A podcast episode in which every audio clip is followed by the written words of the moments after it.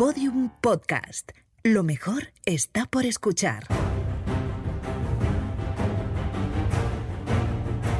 Venezuela. Huir o morir. La migración venezolana hacia su vecina Colombia y hacia otros países de América Latina es una historia de destierro, pero también de solidaridad y esperanza. Es la historia de miles de hombres y mujeres que lo dejaron todo en una patria que ahora desconocen y de otros miles que esperan en su nuevo hogar a aquellos que necesitan ayuda. En este capítulo, Diana Calderón y Vicente Moros les contaremos sobre el papel que están jugando las redes sociales y distintas formas de apoyo social para facilitarles un poco a los migrantes venezolanos su doloroso peregrinar por América Latina. Episodio 4. Tejiendo redes.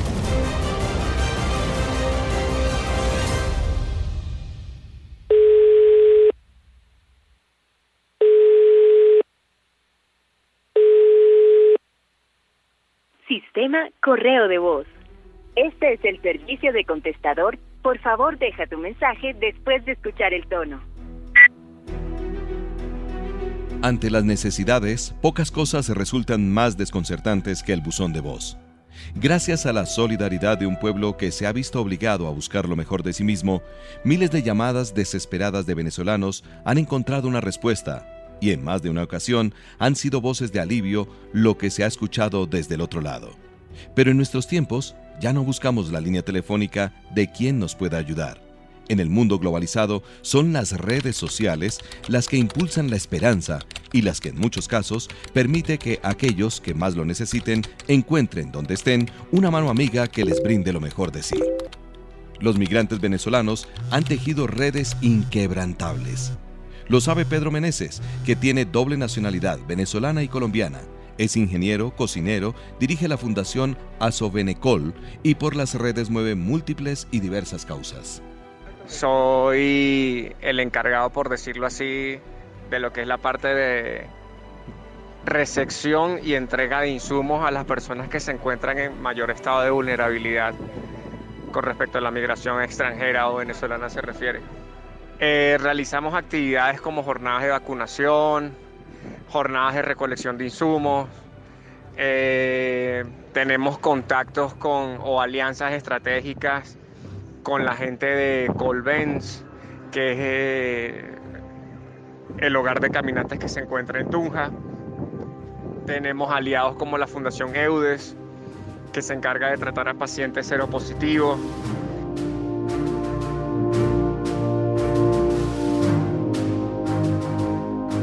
Venezuela empezó a sentir las migraciones hace más de dos décadas, pero lo hicieron primero las élites y sectores medios profesionales para ir aumentando hasta llegar a la crisis humanitaria actual. Quienes salían buscaban ayuda en los que los esperaban, quienes se quedaron buscaron conectarse como fuera posible para sobrevivir. Así lo cuenta Randy Montilla, administrador de SomosPanaColombia.com quizá la página más reconocida en ese país, en Colombia, con Randy como administrador principal y con una vocación muy clara, difundir información en contra de la xenofobia, pero también le apuestan al servicio, a contar actualidad sobre Venezuela, información sobre qué se debe hacer en Colombia y qué no, sobre hospitales y acceso a la salud. Su perfil cuenta con más de 18 mil seguidores. Bueno, la historia de un pan en Colombia surgió pues viendo la circunstancia de que muchos venezolanos estaban llegando a Colombia, pues y faltaba como que eh, que alguien les diera a conocer más sobre Colombia, su cultura, noticias migratorias, información resaltante también de Venezuela, porque bueno, bien es cierto que en Venezuela está bastante difícil la situación y pues por, principalmente ese fue uno de los motivos, pues crear la página como para que el venezolano estuviera informado, ya que una de las culturas, vamos a decirlo así, tecnológicas de Venezuela es usar mucho las redes sociales. Y pues se tomó la iniciativa de crear un pequeño logo, el, nombre el nombre de usuario que tuviera mucha mucho sentido a la parte del venezolano. Y bueno, ahí emprendimos como un pan en Colombia.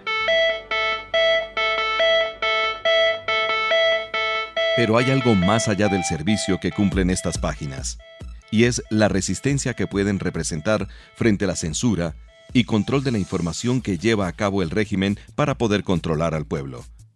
El consultor Mauricio Jaramillo nos explica cómo las redes, además de cumplir con la labor de tejer alianzas entre los migrantes, son también un espacio para desafiar el poder. Para los ciudadanos venezolanos, los colombianos y los de cualquier lugar del mundo en gobiernos democráticos o dictatoriales, las redes sociales son cada vez más importantes reflejan por un lado las sociedades, las culturas, son una válvula de escape para la gente, pero a la vez generan sus propias dinámicas.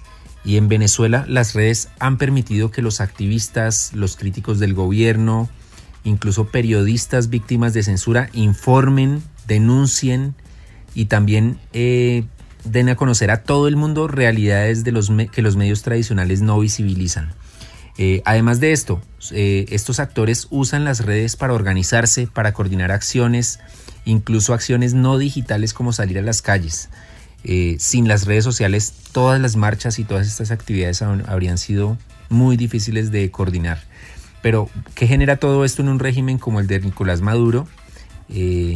tal vez, como ocurrió en 2010 con la primavera árabe, en Venezuela las redes sociales se convierten en una amenaza para estos regímenes, que no tienen el control sobre ellas como si lo pueden llegar a tener sobre los medios tradicionales. Así que los activistas y las organizaciones sociales, eh, sabiendo que son una amenaza eh, las redes y sabiendo que las pueden bloquear en cualquier momento como ha sucedido, eh, siempre logran poner en acción planes B o C. Si bloquean Twitter, que es la plataforma principal en la que los venezolanos se han organizado, pues pueden usar WhatsApp, Telegram, Facebook, Instagram o, alguna otra plataforma, eh, mientras se restablece el servicio. En la primavera árabe algunos dictadores trataron incluso de apagar Internet completo y los activistas lograron conectarse de alguna manera, buscaron la manera tecnológica de saltarse esos bloqueos. Así que una simple mm, intermitencia de una, de una red social como Twitter, pues no hace mella en los activistas. Como lección, siempre y a la hora de hacer activismo de cualquier índole, eh, es importante tener un plan B o un plan de contingencia.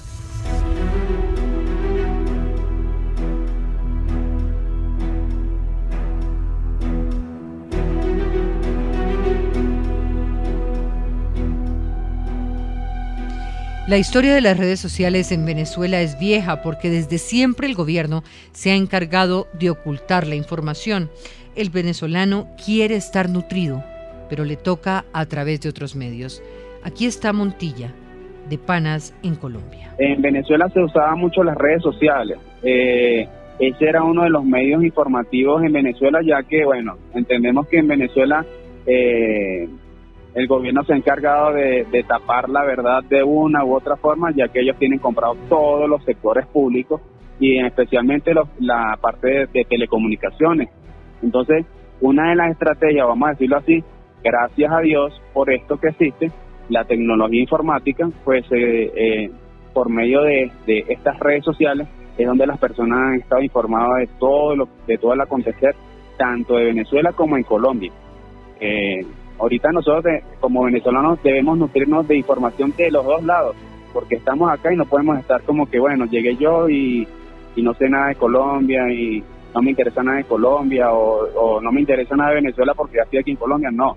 El venezolano siempre quiere estar nutrido, saber qué pasa, qué pasa en Venezuela, allá están los familiares, allá están personas que se quedaron y desde aquí se ayuda elaborando, trabajando para enviar dinero a Venezuela y de, la, de igual manera aquí en Colombia, saber qué, qué, qué debo conocer yo como venezolana de Colombia, qué me favorece, qué no puedo hacer, qué debo hacer, ¿sí? Entonces todas estas cosas son de gran importancia gracias a las redes sociales. De igual manera, la parte migratoria es muy importante, saber qué trámites debe realizar una persona, cómo puede estar de manera regular, qué puede hacer la persona que está eh, eh, eh, regular acá en el país, qué debe, qué, qué beneficios puede obtener, a qué se debe abstener todo este tipo de cosas es bastante importante a través de las redes sociales específicamente.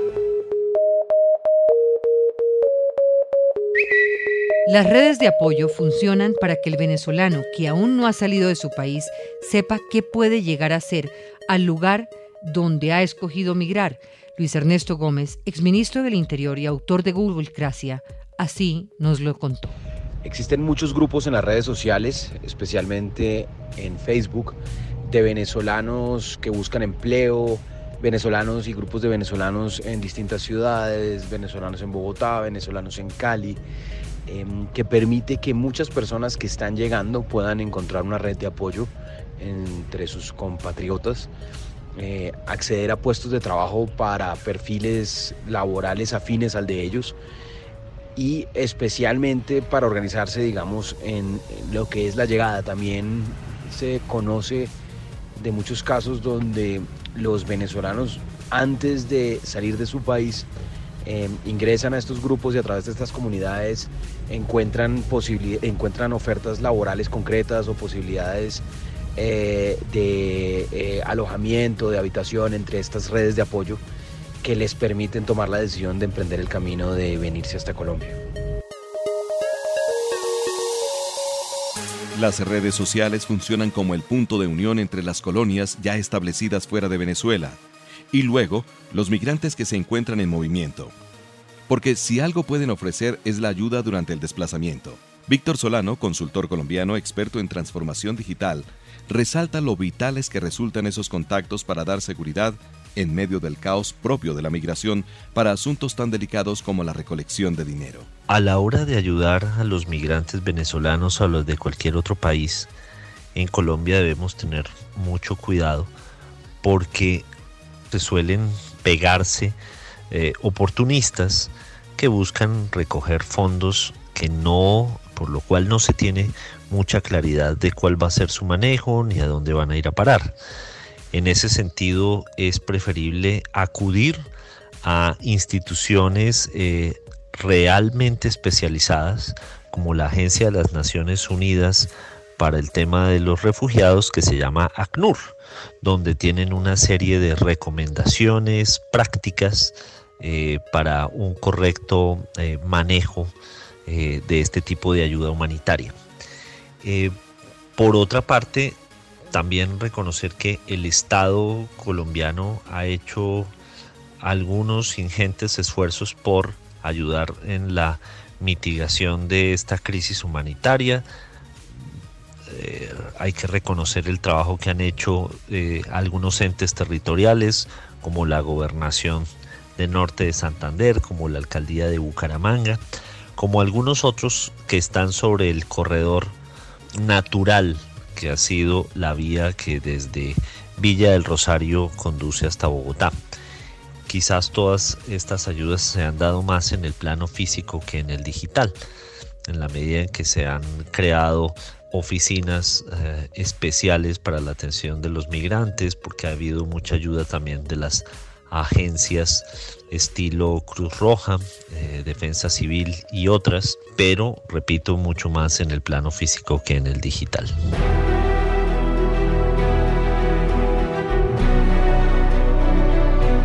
El IMAP, una organización sin ánimo de lucro que reúne datos sobre atención humanitaria, realiza monitoreo permanente de la movilidad de los migrantes en América Latina por Facebook.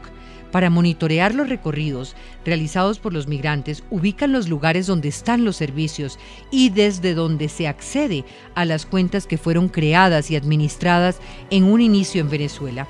A finales de 2018, 1.277.034 usuarios venezolanos iniciaron sesión desde Colombia.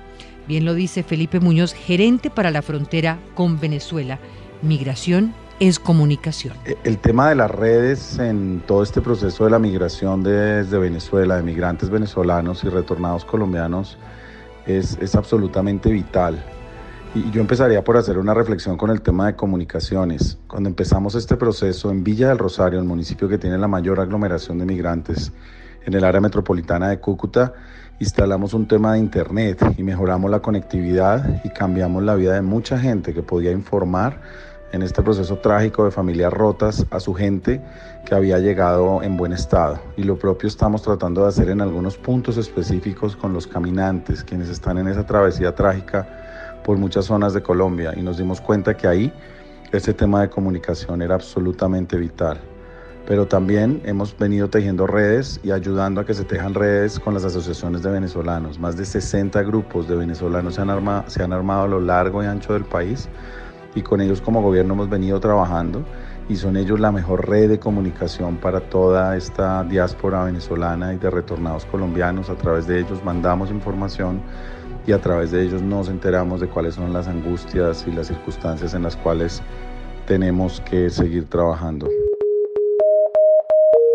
En España, específicamente en la Comunidad de Madrid, está la página de Facebook Red de Apoyo para Venezolanos, enfocada a resolver necesidades de personas específicas, especialmente con problemas de salud.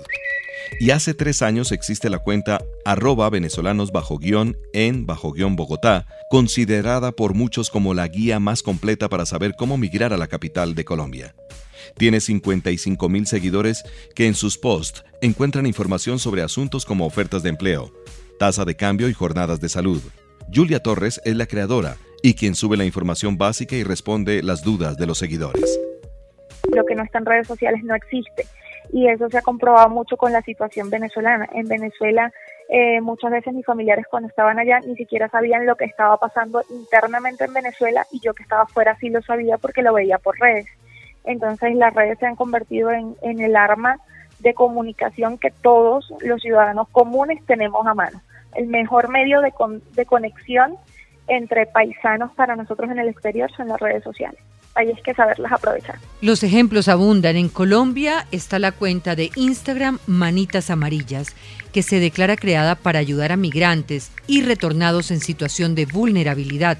Desde allí buscan donaciones y brindan asistencia médica, alimentos y ropa. En Brasil y Ecuador la preferida es la página web Venezolanos Migrantes, que en su contenido incluye recomendaciones sobre vacunas, documentación y requisitos para viajar hacia o desde esos países. Antes de la llegada a los destinos, ya las redes cumplen con su función. Supervisar la travesía de los migrantes, saber cuáles son sus dificultades más grandes como caminantes, garantizar que hay dotación de insumos antes de atravesar el páramo de Berlín, ese que está entre los departamentos fronterizos de Norte de Santander y Santander.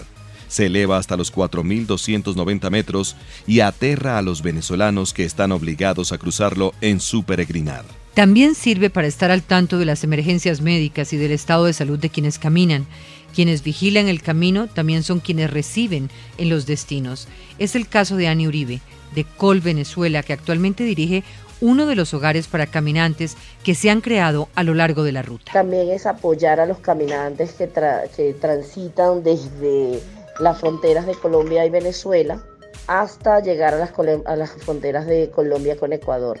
Entonces nosotros ah, en ese punto estamos creando una red de apoyo desde Cúcuta hasta Rumichaca en comunicación eh, constante, donde nosotros nos vamos informando de cómo va eh, la ruta del caminante, qué necesidades, cuántas personas desaparecen en el camino, si hay personas que han fallecido en el páramo, en alguno de los páramos, sea Berlín, sea Pamplona, sea Arcabuco, eh, conocer cuál ha sido la problemática, cuáles son las debilidades, cuáles son las situaciones más graves que se le presentan al caminante, eh, buscando que en la ruta de ayuda también haya dotación de zapatos, de abrigos para para que ellos no atraviesen por el páramo desprotegidos del, frío con el que van a chocar al, cruzar el páramo. Pero bueno, seguimos trabajando, como te dije, una ruta mancomunada entre las organizaciones, muchas organizaciones de venezolanos en Colombia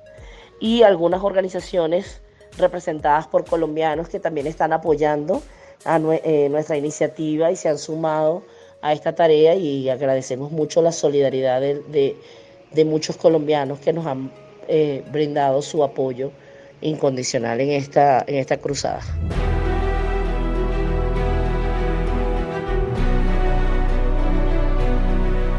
A pesar de que en muchos casos la ola migratoria venezolana ha sido pretexto para la aparición de discursos amarillistas y xenófobos, algo ha sido más importante, la hospitalidad de muchos de los colombianos que se han dedicado a ayudar a los que más lo necesitan en los momentos más angustiosos de su experiencia.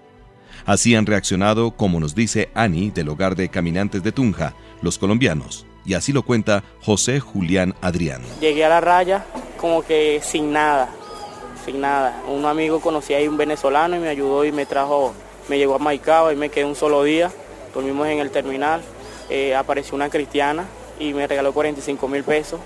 Eh, una mi esposa tuvo que vender una plancha de pelo para reunir los otros 15 para poder llegar aquí a Barranquilla. Y ahí nos fuimos y duramos 15 días en una, en una casa donde se pagan 6 diarios. Después de ahí yo tuve que salir porque ya no me alcanzaba la plata. pues. 6 mil pesos diarios. 10 mil pesos diarios. Ella, 6 mil. Ella sí está durmiendo ahí. Y bueno, ahí me he estado ayudando. aquí tuve que llegar a la parroquia. La parroquia me dio 27 papitas y de las cuales las vendí. Y bueno, ahí salí al flote. Este, aquí el, señor Eduardo Zapatier este, me ayudó aquí. Él duró nueve días hospitalizado de los cuales yo me quedé aquí parqueando y en eso reuní, compré una cava, reuní para un agua y bueno, ahí me fui devolviendo poco a poco, me regalaron un carro hechuzo. Y bueno, ahí estoy adelante poco a poco, ya tengo ya un mes y medio aquí en la estación de policía, aquí en la estación de Simón Bolívar. Y bueno, ahí voy poco a poco, muy bien, chévere, la broma es que no tengo dónde dormir. Las redes sociales son la vía de comunicación preferida no solo por migrantes, las autoridades también saben de su valor. La Agencia de Naciones Unidas para Refugiados ACNUR escogió como su plataforma preferida WhatsApp, que utiliza para difundir información específica a quienes considera líderes de organizaciones de venezolanos. Rocío Castañeda del ACNUR privilegia por esa vía información sobre rutas para cruzar de Colombia hacia otros destinos y sobre derechos con que cuentan en los países a los que van a llegar. Por esa vía coordinaron una acción con la página web somospanascolombia.com para recoger donaciones y destinar los dineros a la población venezolana en tránsito. Desde ACNUR hemos hecho algunas acciones específicas, como por ejemplo ponernos en contacto con muchas de las organizaciones de venezolanos que se han creado en el país para mantener con ellos una comunicación directa y constante. Utilizamos mucho WhatsApp y a través de este medio pues manejamos información sobre la campaña. Eh, todos los mensajes que nos ayudan a crear conciencia sobre la, la necesidad de acogida y solidaridad hacia la población venezolana, pero también información directa sobre rutas, acceso a derechos.